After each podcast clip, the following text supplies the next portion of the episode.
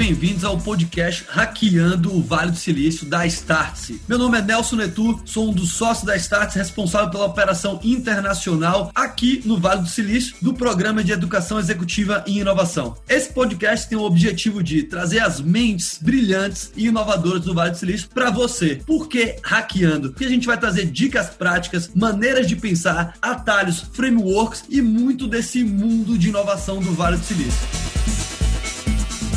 Olá, olá, comunidade de empreendedores, de curiosos intelectualmente falando, de lifelong learners. Mais uma vez estou aqui presente, Nelson Netu, um dos sócios da Starts, responsável pela operação internacional aqui no Vale do Silício dos programas de educação executiva e inovação. Muito feliz de estar com vocês novamente para mais um episódio do Hackeando o Vale do Silício. Como vocês sabem, costumo trazer mentes brilhantes, amigos, pessoas que estão aqui no Vale do Silício, que falam português, não necessariamente brasileiro. Hoje até é um caso caso específico como esse, estou com um grande convidado aqui, amigo, grande parceiro também da Start, o Nuno Santos. Ele, na verdade, não é brasileiro, mas é um hermano nosso, é português. Então, acho que esse bate-papo vai ser ainda mais divertido pelas similaridades que temos na cultura e por o Nuno conhecer bastante o Vale do Silício, ter uma experiência fantástica aqui no Vale. Bom, Nuno, acho que é bacana uh, primeiro contextualizar o pessoal. O Nuno é um dos responsáveis, pessoal, pela DocuSign, mais precisamente sendo o diretor sênior de marketing para Latam, para Latina América. Então acho que todo o bate-papo aqui vai ser super relevante para vocês, tanto entender um pouco mais da DocuSign, a história da DocuSign, os hacks que o, que o Nuno conseguiu entender sobre o Vale do Silício uh, e também entender um pouco da história, né? De um português, de um latino que também foi parar no Vale do Silício, assim como alguns dos exemplos que eu trouxe aqui em alguns outros episódios, mas entender o que levou, quais foram os motivos e quais foram os grandes aprendizados. Então esse é um pouco do, do que a gente vai discutir discutir hoje, contar um pouco da história do Nuno, contar um pouco das experiências dele, também entender o que é que está por trás da DocuSign desse crescimento tão forte dessa empresa que vem se destacando aqui no Vale do Silício e ao redor do mundo. Nuno, muito feliz de te ter aqui. Primeiramente, obrigado pelo teu tempo, pelo convite. Eu sei que é super concorrido, a gente está numa time zone totalmente diferente, então a gente teve que, que se ajustar. Eu agradeço aí a tua flexibilidade, o teu tempo. E eu queria que, acho que a melhor maneira de começar é primeiro, quem é o Nuno? O que é que o Nuno gosta de fazer, né? Uh, para o pessoal te conhecer um pouco melhor e, e daí como é que você foi parar nesse famoso Vale do Silício, o que te atraiu, o que te levou? Conta um pouco pra gente a sua história, Nuno. Nelson, primeiro que tudo, muito obrigado também pelo convite. É um, é um enorme prazer estar aqui contigo, com a Startse, bater um papo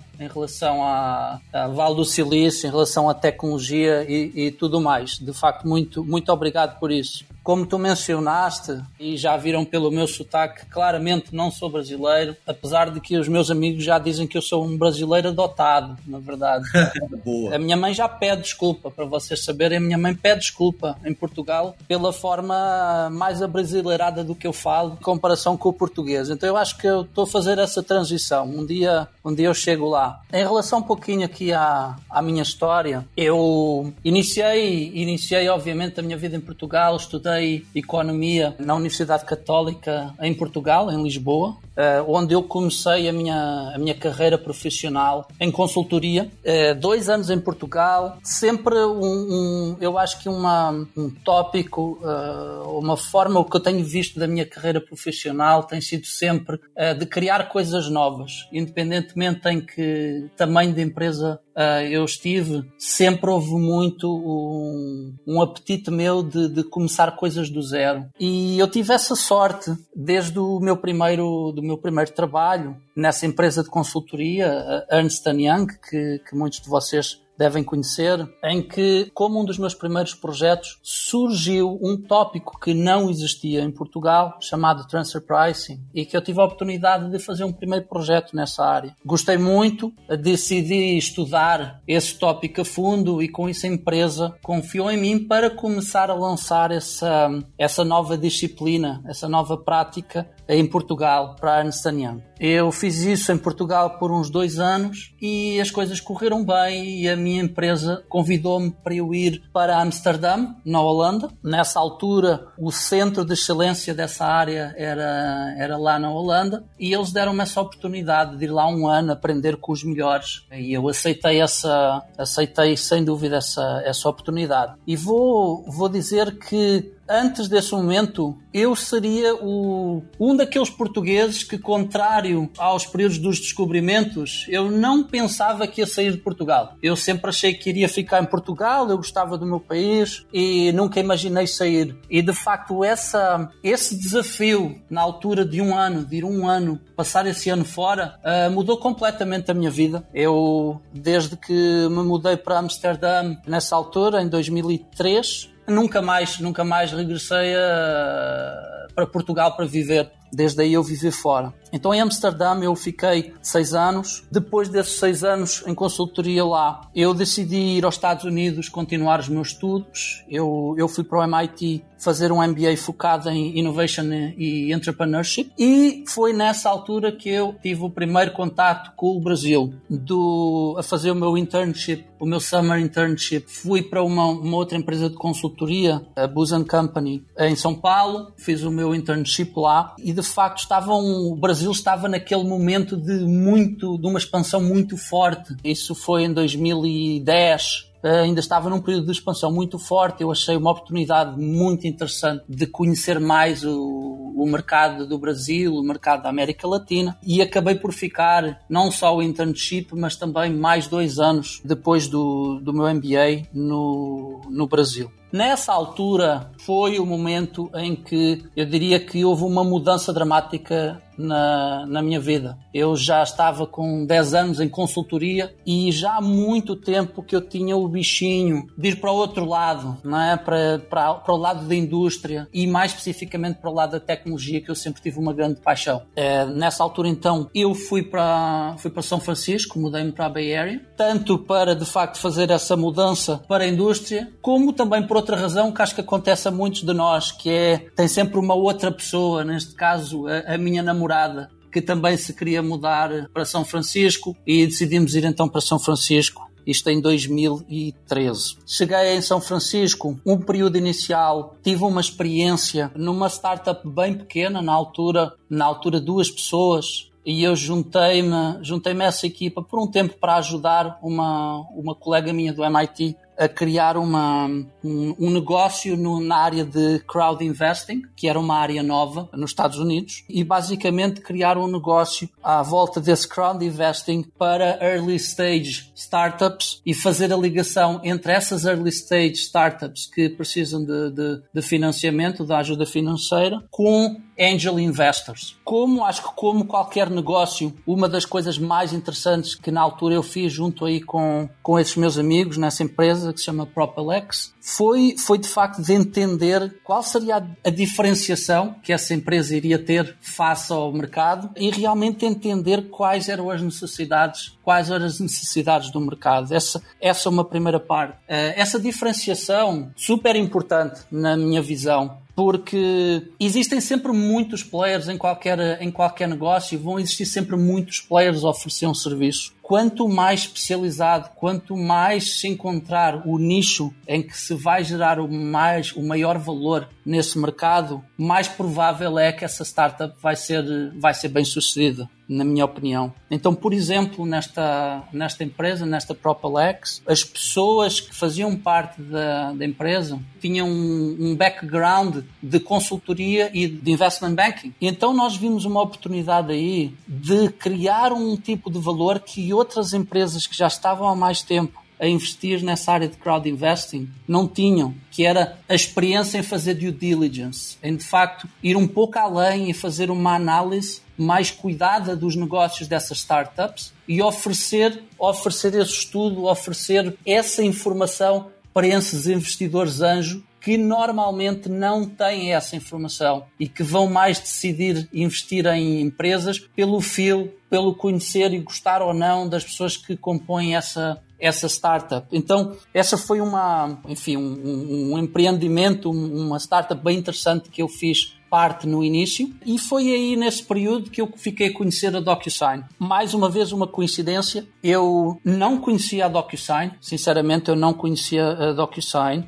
e um dia num jantar com, com um amigo meu que, que tinha vindo a São Francisco e que já não via há um tempo, ele trouxe a mulher dele e a mulher dele trabalhava nessa empresa DocuSign. E ela começou-me a contar um pouco de, do que é que a DocuSign fazia e sinceramente eu, eu imediatamente uh, achei que era uma oportunidade fantástica. Eu revi-me muito na proposta de valor e no problema que essa empresa estava de facto a tentar resolver e decidi aprender um pouquinho mais sobre essa empresa. Para quem não conhece a DocuSign, a DocuSign é uma empresa conhecida e começou na área no desenvolvimento de uma solução de assinatura eletrónica. Começou assim. Desde então nós temos expandido essa, as nossas soluções para criarmos a, a, a primeira nuvem que chamamos uma nuvem de contratos do mundo, o, o Agreement Cloud em que aí nós queremos ajudar e ajudamos qualquer tipo de negócio, seja um negócio de uma pessoa, seja um negócio com milhares de, de, de, de pessoas, a gerenciarem todo um processo de acordos, não é? em que, óbvio que tem a parte da assinatura, da, da, formalização em si desse acordo num contrato, mas que tem muito mais do que isso, tanto antes quanto depois, não é? A preparação, negociação de um contrato, até a parte de agir sobre esse contrato e gerenciar eh, esse contrato e esse acordo. Então é uma área muito interessante que eu convido todos a darem uma olhada e a, e a conhecerem um pouco, um pouco melhor principalmente o workflow, né? No, desculpa te interromper, mas o workflow de vocês ajuda muito várias organizações, né? Eu já trabalhei em empresas que, que usavam DocSign, já conheci um pouco da DocSign, mas depois que a gente ficou um pouco mais perto de vocês, eu vi que realmente, na verdade, a solução de vocês é super completa. Então, com certeza, o pessoal deveria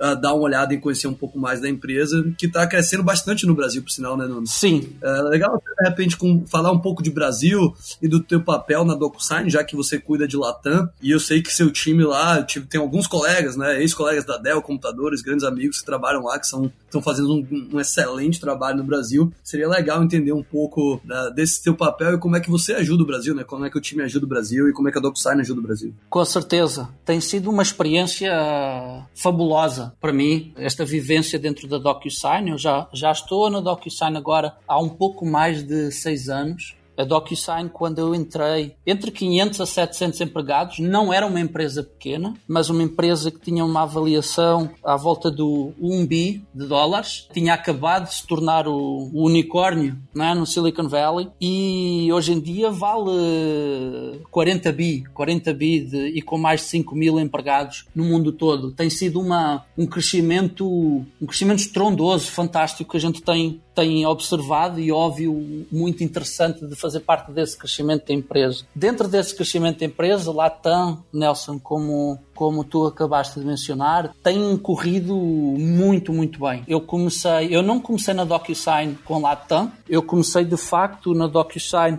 na área de parcerias globais, mas eu vou focar aqui na parte de, de, de na, na, minha experiência pessoal. Em relação a, em relação a essa área, nós, nós trouxemos a região do lado do marketing. Eu comecei, a, comecei o, o meu trabalho lá com uma pessoa do lado do marketing. Eu acho que a equipa como um todo provavelmente estava eu acho que não chegava a 50 pessoas na altura, tinha sido uma aquisição de uma empresa chamada Comprova, e desde aí, desde estes anos, com um trabalho de facto em conjunto entre as várias equipas da, da, da região, especialmente Latam, de Latam Marketing, Latam Vendas, esse trabalho em conjunto nós conseguimos trazer a imagem de Latam e especificamente Brasil, porque foi aí que a gente começou, daquela ideia que às vezes uma pessoa pode pensar que Brasil está atrás e que vai, vai simplesmente uh, seguir o que as outras regiões fazem, seja os Estados Unidos, seja Europa, etc.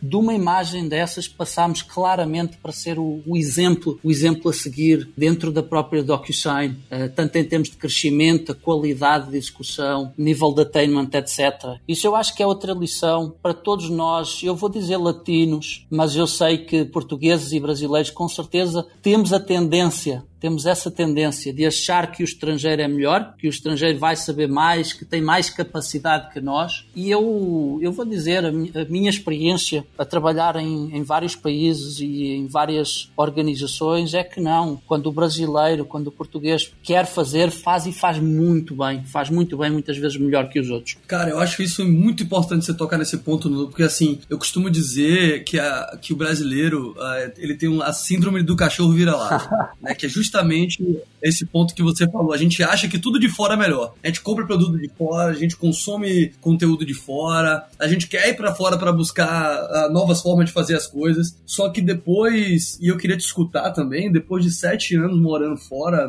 eu vi que na verdade a gente é tão bom quanto esses caras em, em muitos pontos muito melhores. Com certeza. Um criatividade e, pro, resolver, resolver problemas, problem solving, na mentalidade de critical thinking, o Brasil, eu, eu não posso falar com, com tanta certeza sobre Portugal, por isso que eu quero discutir, mas o Brasil é um país, primeiro, super burocrático, um país que, na realidade, ele, ele não fomenta o empreendedorismo e inovação, pelo contrário, é difícil você ser um empreendedor, você tem que ser realmente um guerreiro. Enfim, a gente tem várias coisas ali uh, né, ao redor do ecossistema de empreendedorismo e do governo que, na realidade, criam mais barreiras. Só que ao por consequência disso, e também era até por, por alguns pontos, até questão de segurança e outros fatores uh, relacionados à sociedade, a gente teve que se virar em várias, várias formas da nossa vida. Desde a parte de nos educar, de trabalhar, de ser empreendedor, e isso nos gerou uma habilidade, eu acho que de criatividade, de resolver problemas e de se colocar em situações e sair de situações que aqui fora eu não vejo. Por quê? Cara, é muito diferente a maneira com que eles foram criados aqui, os americanos, né? É tudo muito mais organizado, é tudo dentro dos conformes. É como se fosse um cenário muito mais previsível, digamos assim, se a gente fosse olhar de uma forma geral. E no Brasil, não, é sempre muito dinâmico. E essa habilidade, quando você vai para fora e quando você entende o fit cultural, que é importante, não adianta também a gente querer vir para cá e viver do jeito que a gente vivia no Brasil, é entender como a cultura vive, se tornar parte dela e adicionar o que você pode adicionar dentro do, do ecossistema. E você vai ter uma vantagem absurda. Eu queria te entender assim, né, nesses anos, morando em tantos lugares diferentes. Aí eu sempre incentivo as pessoas, falei, cara, vai para fora, conhece. E quando eu falo fora, pode ser fora da cidade, do bairro, do estado, né? Porque o Brasil, dentro do Brasil, pra, pra, como, como exemplo, é, tu, é super diferente. A gente tem várias culturas e, e Brasil dentro diferente do Brasil. E depois você vai para fora, pra Europa, pra América Latina, pros Estados Unidos, você abre sua cabeça absurdamente, né? Exatamente. E eu, eu diria assim, a necessidade cria inovação. Exato. Quando existe uma necessidade, nós vamos arranjar uma forma de ultrapassar esse, esse desafio, não é? Uma pessoa tem que ser inovadora. E sem dúvida, culturas como as nossas, com certeza a brasileira, a portuguesa, nós estamos habituados a ter que passar por vários tipos de desafios, situações incertas que em países que já estão num nível de desenvolvimento mais avançado, países mais ricos, países mais estruturados, não têm necessariamente tanto essa necessidade como em países como nossos. Eu, eu lembro-me de uma história engraçada. O meu tio, ele era militar da, da Força Aérea Portuguesa e ele vivia na, nas Ilhas dos Açores a determinado momento, onde os Estados Unidos têm uma têm ou tinham uma, uma, uma base aérea estratégica para eles. Então eles tinham uma base americana que compartilhavam com os militares portugueses. E havia sempre essa piada, não é? Que é se houvesse alguma coisa que estava fora da caixa do que era o normal, que tinha um processo para fazer, ele dizia que muitas vezes o, o militar gringo, né? Ele freeze, ele não, não sabia o que fazer, diz: "Ah, não dá, não está de acordo com o que eu com o que eu fui treinado, com a forma como eu fui treinado, então não faço. E aí chegava ao Portuga, né? Chegava ao português assim: olha, eu nunca fiz, mas eu vou, vou, vou arranjar forma de resolver. E resolvia. Então, isso com certeza, juntando aos aprendizados que obviamente nós conseguimos ter ao receber também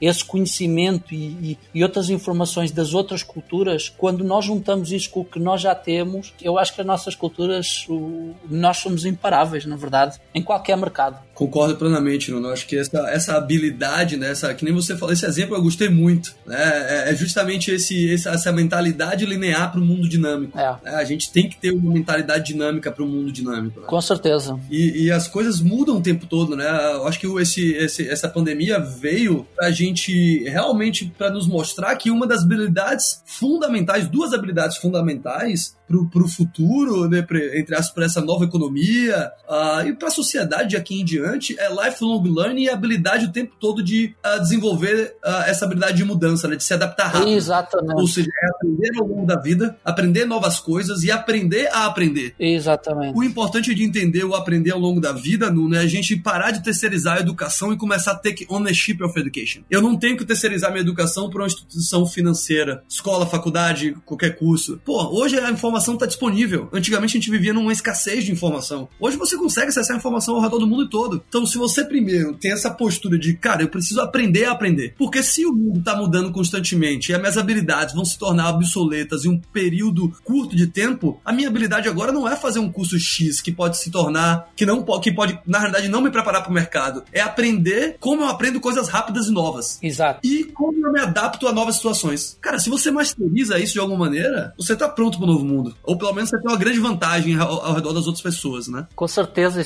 Isso já vem desde a época dos dinossauros, né? Exato. Não é, não é a lei do mais forte, necessariamente. É a lei de quem se adapta às circunstâncias. Quem se consegue, quem está. Não é consegue, porque todo mundo, todas as pessoas conseguem. Com capacidade. São as pessoas que querem. Exato. Que querem se adaptar, que estão abertas à, à mudança, que estão abertas a, a, constantemente repensar o que, o que aprenderam, o que estavam habituadas, né? o primeiro ponto é esse reset, né, Nuno? De, cara, eu não preciso. Eu, o que me chegou aqui não me leva pro próximo nível. Então, o que é que eu tenho que desaprender do que me trouxe até aqui e o que é que eu preciso aprender novo, né? Que tipo de postura, que tipo de habilidades, com quem eu tenho que me relacionar, onde eu tenho que estar, que ambientes eu tenho que me colocar. Eu acho que eu quero conectar isso com o próprio, com a própria DocuSign e o Vale do Silício. Uhum. Primeiro, o DocuSign tem alguns teve um crescimento super relevante e eu tenho certeza, a gente já conversou sobre isso antes, que muitos desse, desse, uh, desse crescimento é baseado em alguns principais valores e pilares. Eu queria que você conversasse um pouco dessa, desses pilares para depois a gente entender também a importância do ecossistema do Vale do Silício, né, para um profissional que quer continuar aprendendo e no dinamismo, né? Sim. Então, se puder bater um pouco nesse ponto, acho que seria super legal o pessoal conhecer um pouco mais da DocuSign e como vocês cresceram tão rápido. Com certeza. E, e eu aqui, o, o, que eu, o que eu vou tentar compartilhar aqui com, com vocês, eu não diria que são as, vamos dizer, as regras que a DocuSign seguiu e que estão oficializadas na DocuSign como sendo a, a receita para o crescimento que tivemos, mas, mas são, pelo menos a minha leitura, a minha leitura pessoal uh, da experiência que eu tive durante estes anos. Eu gostaria de, de compartilhar com vocês cinco, cinco principais aprendizados que eu acho que foram extremamente importantes e essenciais para a DocuSign conseguir ter chegado até onde chegou hoje. E óbvio que ainda tem muito, muito caminho pela frente, graças a Deus, mas até agora, pelo menos, eu acho que estas foram muito importantes. Uma delas, a primeira, eu, eu diria que é o foco. É muito fácil de nós vermos um mundo de oportunidades pela nossa frente e acabarmos acabar por nos perder nesse mundo de oportunidades. Eh, no, no, caso da, no caso da DocuSign, por exemplo, óbvio que se nós pensarmos no, no, numa solução de assinatura eletrónica, assinatura eletrónica nós podemos vender qualquer pessoa, em qualquer mercado, em qualquer tipo de indústria, não é? Porque em qualquer situação vai existir a necessidade de formalizar um contrato. Mas o que a DocuSign fez foi começar pela posição onde tinha a maior oportunidade imediata e onde era mais forte nesse momento, que foi inicialmente no real estate, no mercado imobiliário. Então a DocuSign focou bastante em estabelecer essa posição. Aí, quando finalmente estabeleceu essa posição, começou a expandir e a trabalhar nas outras, em outras verticals, em outras indústrias, que obviamente que nós também podíamos oferecer bastante valor. Eu acho que é um, acho que há um, ditadozinho que diz being a master of all is being a master of or nothing, não é? Se nós queremos ser bons em tudo, vamos acabar por ser bons em nada. Temos que focar. Eu acho que isso acaba por ser, por ser uh, aplicável a, a, todos ou quase todos os tipos de, de negócios. Número dois, eu pessoalmente sou um super fã e acho que é das coisas mais importantes que existem é, em qualquer negócio, é o time e equipe que nós temos e de facto de focar desde o primeiro dia e constantemente, sem nunca parar, focar em criar um que eu chamaria um high performance team. E esse high performance quer dizer um, um time que seja de facto a pessoa que vai ter as melhores capacidades para fazer o trabalho que nós precisamos, como também ter o fit apropriado tanto para, para a organização que queremos criar como para os, o overall background do negócio em que a gente está a querer entrar. Se nós pensarmos, especialmente numa empresa que vai começar, não é, num novo negócio que ainda não tem os recursos financeiros, eu imagino e, e, muitas vezes nos perguntamos que é o seguinte, ok, Nuno, isso é, isso é bonito de se dizer, mas se eu não tenho os recursos financeiros para oferecer às pessoas que eu acredito que vão ser os melhores candidatos para fazer parte da minha equipe, como é que eu faço? Não vou conseguir. Tem outras empresas que vão ter muito mais recursos. E a verdade é que em quase todos os casos, as pessoas não estão à procura só do dinheiro. E o dinheiro não é, de facto, em grande parte das vezes, o principal, o principal componente que as pessoas vão considerar para aceitar ou não um desafio. Para mim é vender a visão. Vender a visão do negócio, vender a visão do valor que vai criar, vender a visão do futuro desse empreendimento que juntos vamos construir. Eu acho que isso pode ser, pode ser feito desde o caso de, um, de uma startup nova, não é? de, uma, de, um, de um negócio novo novo que nós estamos a querer criar, como vai até empresas grandes, em que por vezes nós não podemos, por exemplo, não ter o headcount, não poder ter o buy-in para trazer determinadas pessoas num, num, num determinado formato, ou achamos que não conseguíamos e quando vendemos a visão do que é que vai, o que é que vai ser para essa pessoa fazer parte dessa equipa, muitas das vezes a pessoa de facto quer, mesmo que vá, vá receber menos dinheiro, quer fazer parte dessa, dessa equipa. Então, eu acho que esse é um, um fator importante de nunca, nunca sonhar pequeno, nunca sonhar pequeno em termos das pessoas que a gente quer trazer para a equipa. E eu diria mais, não é só, quando falamos disso, não, nós não falamos só de um empregado. Isso diz respeito a um empregado empregado, pode ser um, um sócio, não é? Um, um co-founder, pode ser um board member. Os board members que a gente quer ter nas nossas startups. Todas elas é dream big e vende essa visão. Dinheiro não é tudo. Até porque, né, Nuno? Quem vem por dinheiro, vai por dinheiro. Exatamente. Provavelmente não são as pessoas que tu também queres na equipa. Uhum. Se esse for o maior driver, né? Exato. Pelo menos eu não quero. Obviamente que pode.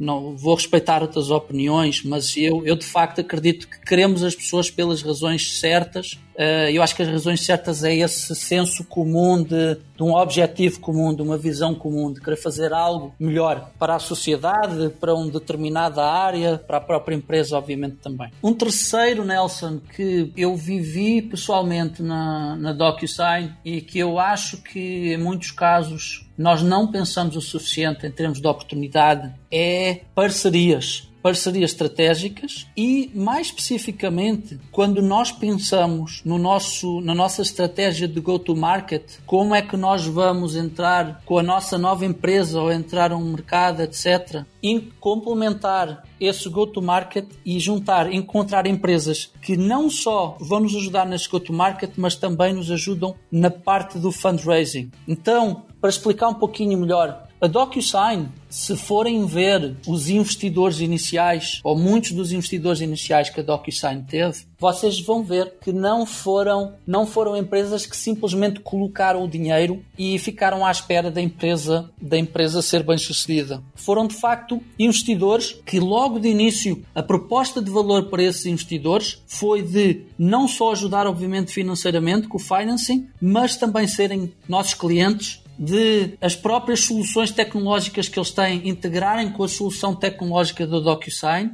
e em muitos casos até eles próprios passarem a ser nossos vendedores e venderem também os nossos produtos. Então temos uma, uma Salesforce, por exemplo, em que a Salesforce uh, foi um, um grande investidor na DocuSign desde o início, mas não foi só investidor desde muito cedo. A Salesforce e a DocuSign começaram logo a trabalhar em, em criar as integrações entre as duas soluções e ofereceram uma solução conjunta, não é? o DocuSign for Salesforce. Numa, numa SAP, numa SAP, que eu ajudei a construir do zero aqui na DocuSign, nós tínhamos tanto essa vertente do investidor que estava a ajudar também a fazer uma integração tecnológica com DocuSign, como também a parte de um reseller. Então, e Google, Microsoft, entre outras, não pensem só no dinheiro, pensem em investidores que vão ajudar a agregar de facto a fazer crescer o vosso negócio, é? nos vários componentes que são importantes do vosso go-to-market para serem bem-sucedidos. Acho que essa aí é uma que a DocuSign fez de uma forma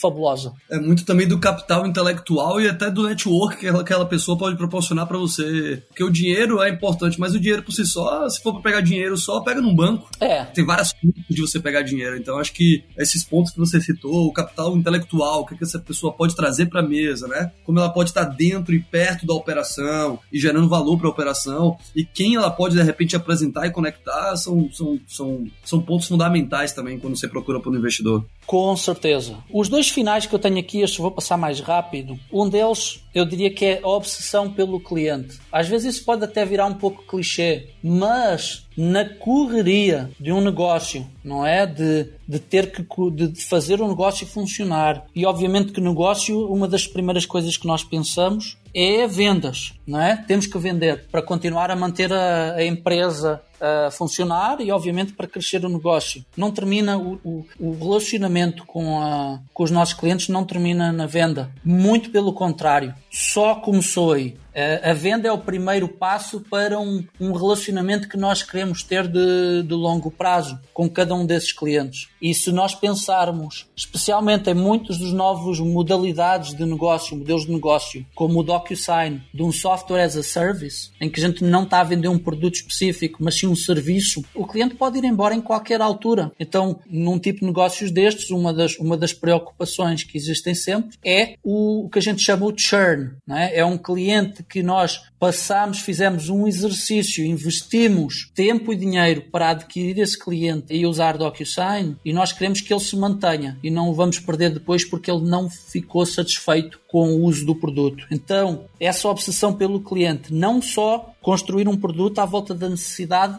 desse cliente, como o foco na venda é não esquecer de facto do customer success que vem a seguir e que sem dúvida vai fazer toda a diferença para, para o crescimento uh, sustentável de, de qualquer negócio. E finalmente, Nelson, aí já no, no intuito de, um, de, uma continuação desse crescimento, é? eu mencionei, o primeiro ponto que eu, que eu mencionei era, era o, o facto de que devemos começar por focar numa área muito específica. Ser expert nessa área, DocuSign começou em real estate, mas obviamente que ao continuar a crescer um, um, negócio e nós vamos começar a querer cobrir mais, mais áreas, mais indústrias, mais casos de uso, etc., é muito importante nós não continuarmos a não esquecer que é o cliente que é mais importante. Nós temos que falar a língua, a linguagem do cliente. Então, com essa expansão também não esquecer isso. Eh, no momento em que começa a ir para indústrias, outras indústrias específicas, etc, etc, não é suficiente nós continuarmos simplesmente a dizer DocuSign é bom, DocuSign assina o documento e vejam como é fácil. Nós vamos ter que ir para cada uma das indústrias que vão ter problemas específicos, vão ter uma linguagem específica deles e de começar de facto a fazer esse investimento para garantir que quando vamos lá nós somos vistos como parte desse grupo e não como um outsider, não é que não entende os problemas dele e que só está a vender um produto sem realmente entender as dores deles. Estes são seria cinco, cinco grandes lições que eu aprendi da DocuSign e que eu acho que funcionaram muito bem no, no nosso caso. Show, gostei muito, no, pô, muito bom mesmo, grandes aprendizados. A gente falou de algumas coisas, repetindo aqui alguns pontos importantes, o foco, time de alta performance, as parcerias estratégicas, a obsessão por cliente e essa estratégia de vertical de go-to-market, certo? Corretamente.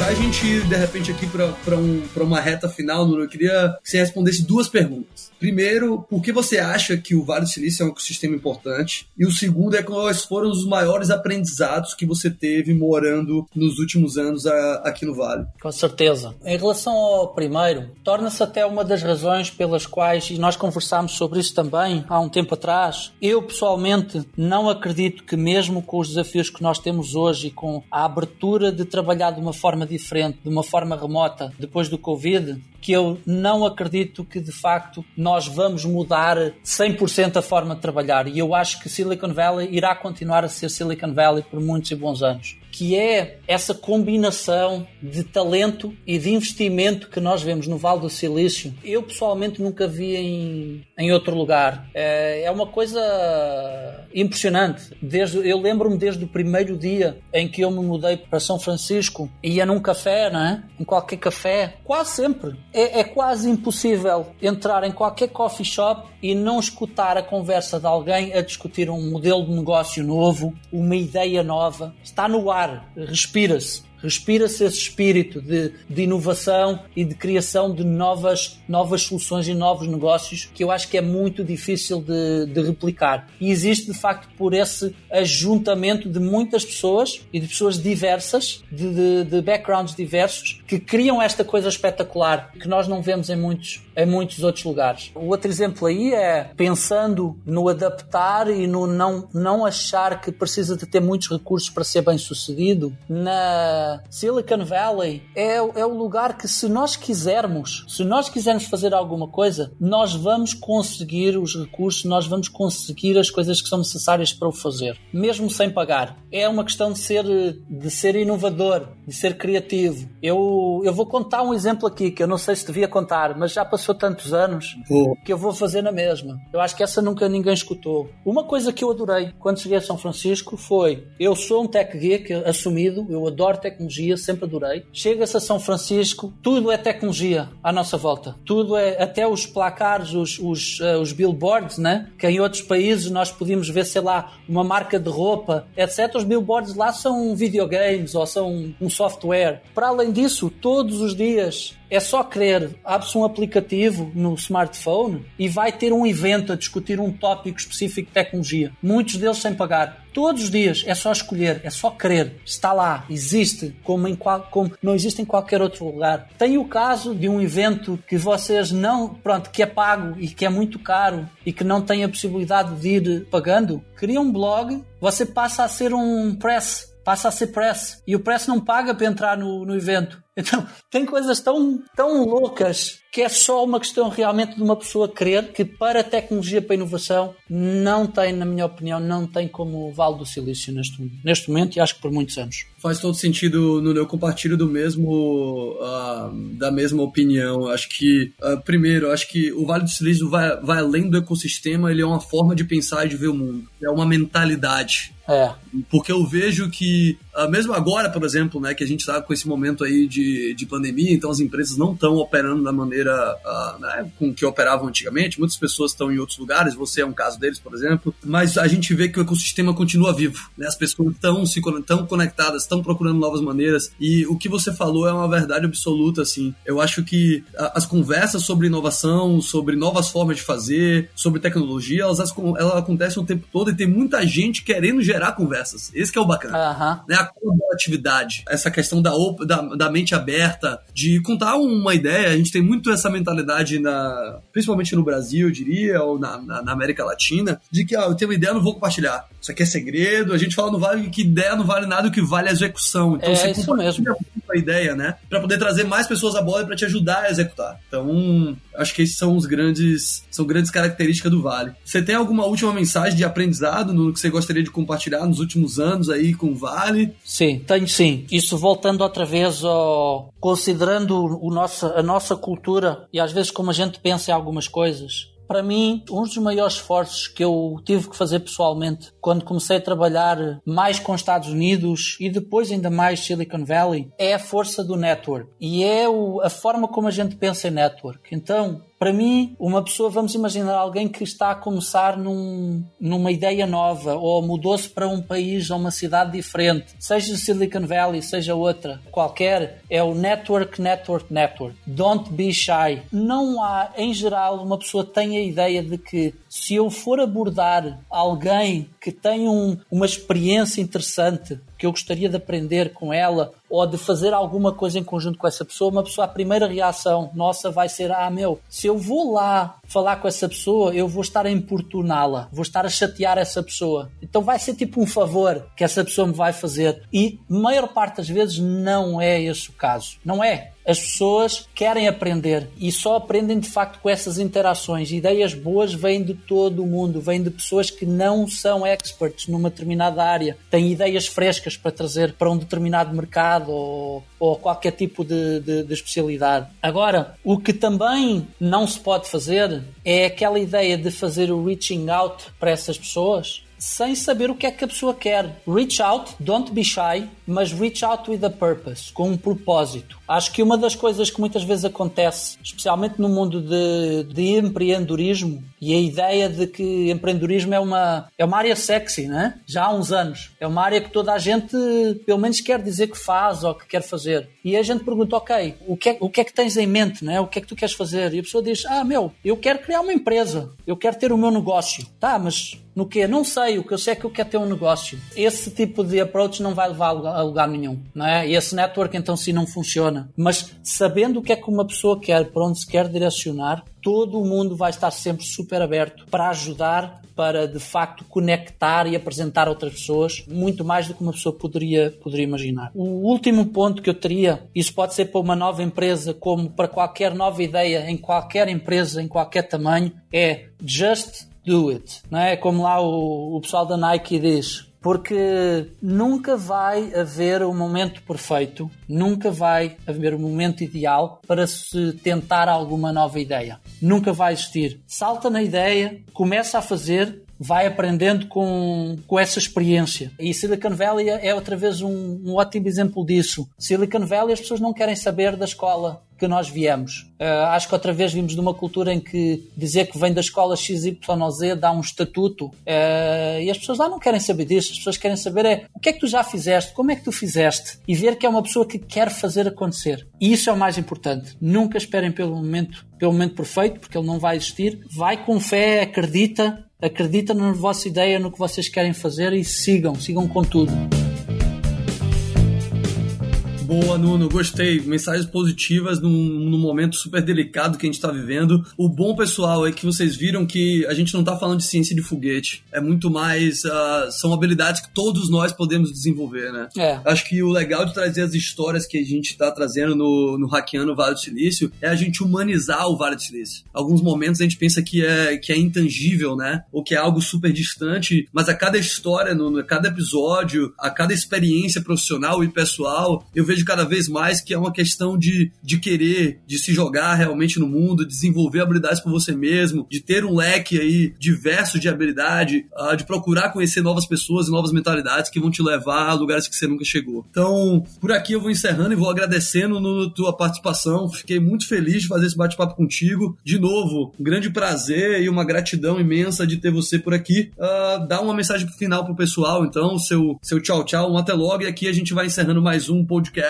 do Hackeando o Vale do Silício. Uh, agradeço muito, obviamente, novamente pela, pela oportunidade, Nelson. E a mensagem, a mensagem para, para todos vocês é nunca desistam dos vossos sonhos. Normalmente o, a dificuldade não está, não existe realmente, é a dificuldade que nós fazemos na nossa própria cabeça. É o mindset. Não desistem dos sonhos. Existe, estamos a passar num momento difícil. É um momento que mais tarde ou mais cedo vai passar e, e é um momento que uh, mindset outra vez, com os desafios, com as dificuldades que existem, tentem da melhor forma possível tentar ver oportunidades. Existem com qualquer desafio surgem as oportunidades. Mindset, sigam para a frente sempre, sempre positivo. Boa, gostei muito, Nuno. o ponto de vista é a vista de um ponto. Todos nós temos ela diferente. É isso. Então vamos que vamos. Fechado, querido. Muito obrigado, pessoal. Vejo vocês nos próximos episódios. Grande abraço.